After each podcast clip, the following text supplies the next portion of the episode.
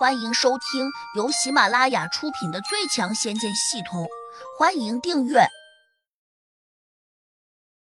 第七百七十七章，扮小猪吃大虎。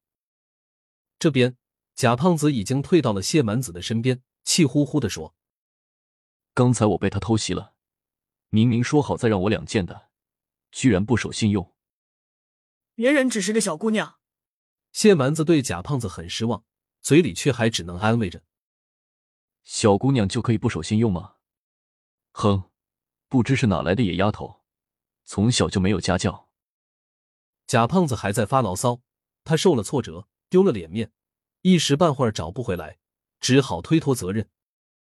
罗小红听在耳中，冷笑道：“你左右分资，无论如何说也算两件，你还敢说我不守信用？哼，要是放在昨天，我就吃了你。”贾胖子咬牙大笑：“小姑娘，你说话太狂了，你爸妈没教你谦虚点吗？”展月娥和小莲也有些凝眉，觉得莫小红说话太大冒了，一来就要吃人，又不是野兽。小莲心里突然咯噔了一下，暗道：“莫非这个小姑娘和黑风金魔一样，也是被胡杨弄成小孩子的？若非如此，他怎么会一开口就说要吃人？”想到此，小莲的脸色顿时就变了。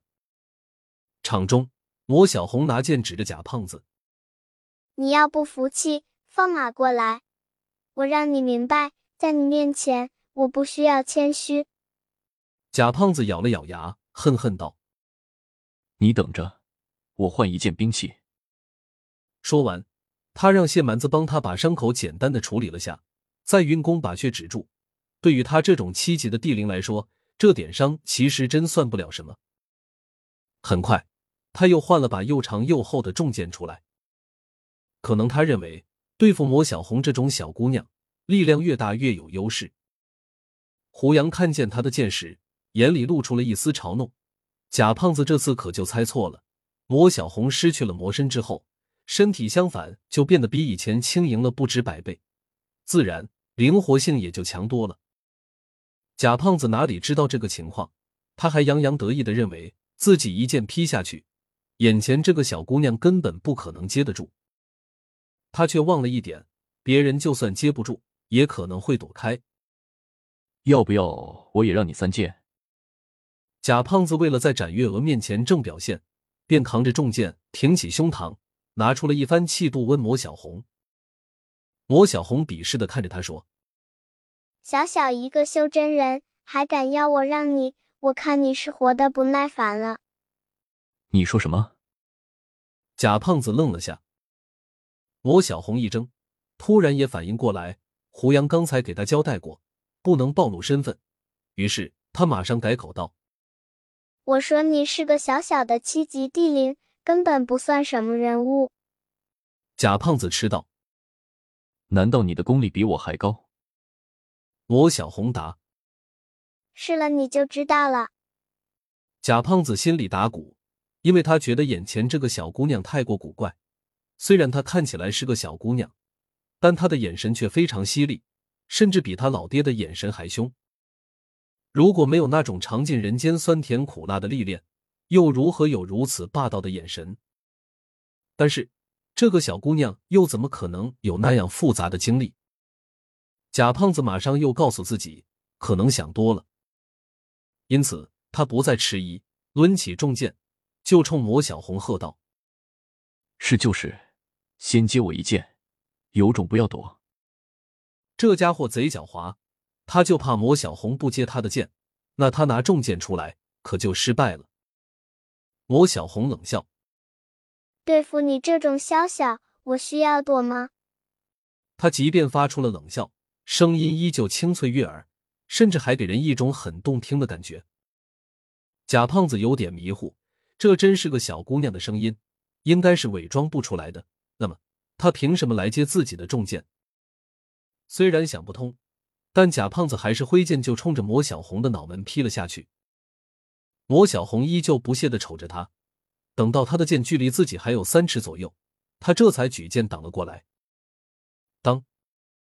只听得一声爆响，两剑相接，火光四射。这次谁也没有祭出法术，因此各凭真实法力在比拼。当重剑砸到魔小红的剑上时，贾胖子潜意识中松了口气，心说：“只要这小姑娘不躲，那自己可就成功了一大半。”但是令他万万没有想到的是，这一剑足足汇聚了他八成力道的一剑，砸在小姑娘的宝剑上，竟然没能再沉下去一分。而且小姑娘还是单手握剑，非常随意的搁挡在头顶上方，以至于贾胖子的重剑再往下劈出一寸，就能削到小姑娘的头上。可是偏偏贾胖子的剑没有砸下去，这让他有些错愕。除了胡杨和三个魔小孩外，其他人都吃惊不小。尤其是谢蛮子，他对贾胖子的功力还是非常了解的。刚才他这一剑砸下去。少说也有几千斤，但是眼前这个小姑娘，她竟然稳住了。场中这个僵持刚刚开始，擂台的木头便发出了咔嚓一声裂响，好像那些木头承受不住巨大的力量，顿时被压断了。魔小红哼了一声，突然抬腿，猛地踢向了贾胖子。贾胖子根本没有料到，两人在僵持之际，这小姑娘还有力量反击。他以为魔小红和他的功力差不多，但实际上，魔小红虽然只剩下这么一个脑袋的力量，也远比他厉害多了。如果不是擂台的木头突然断裂，魔小红担心自己会被压下去，他这才往上一纵，抬右腿踢向了贾胖子的下巴。魔小红的身高只有贾胖子一半高，脑袋顶才刚刚齐到他的腰际，但是他却飞身踢向了贾胖子的下巴。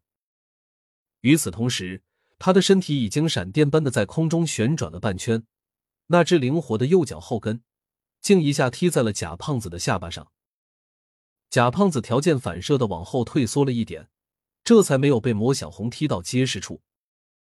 小事如此，他依旧疼得嗷嗷直叫，慌忙撤剑后退。